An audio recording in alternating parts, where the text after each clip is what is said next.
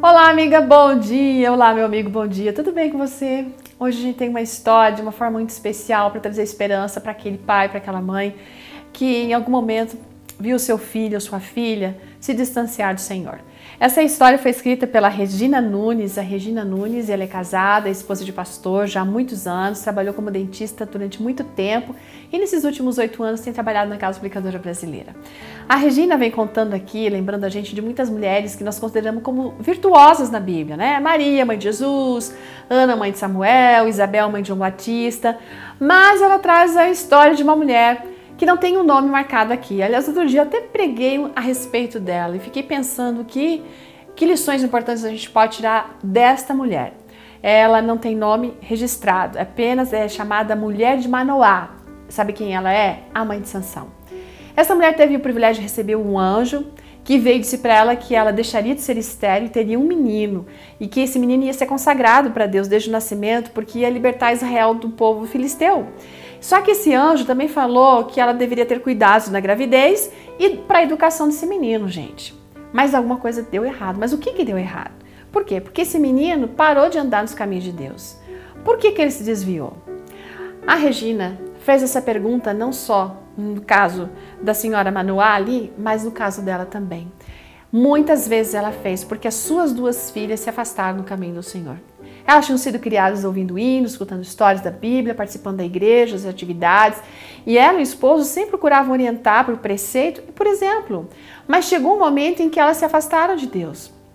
Então eles começaram a orar de uma forma insistente, sabe, de muita insistência. Perguntavam a Deus o que, que tinha sido errado, o que, que eles fizeram de errado. Mas não bastasse esse sentimento também, essa frustração de fracasso, havia aquela, aquele outro sentimento de pessoas julgando, né? Que fazia com que eles sofressem mais ainda. E ele se apegava a um texto que eu quero que você anote aí, Jeremias 31, verso 16. Esse texto diz assim: Assim diz o Senhor: reprime a tua voz de choro, para de chorar. E as lágrimas dos teus olhos também enxuga elas, tá bom? Porque existe galardão para o teu trabalho, diz o Senhor, e eles voltarão da terra do inimigo. Gente, eles se apegaram isso, a Regina, essa promessa, eles não desistiram de orar pelas filhas, todo o tempo clamando a Deus para que elas retornassem ao caminho do Senhor. Eles oraram, jejuaram, choraram por quase 15 anos.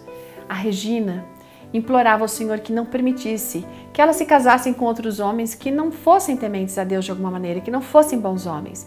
E Deus então mostrou a sua mão fiel nisso e não permitiu que as suas filhas casassem assim, com pessoas que, que não fossem boas, né? E elas tiveram sim uma pessoa cristã para formar um lar. Hoje, ao olhar para trás, para aquele tempo de angústia que eles passaram, é, eles pensam nos diversos pais e mães que estão passando pelo mesmo problema. E talvez você esteja passando por isso. Então eu quero que você tenha certeza de que a semente que foi plantada, ela vai frutificar. Assim como foi plantada no coração de Sansão pela mulher de Manoá, e frutificou, essa semente vai sim frutificar.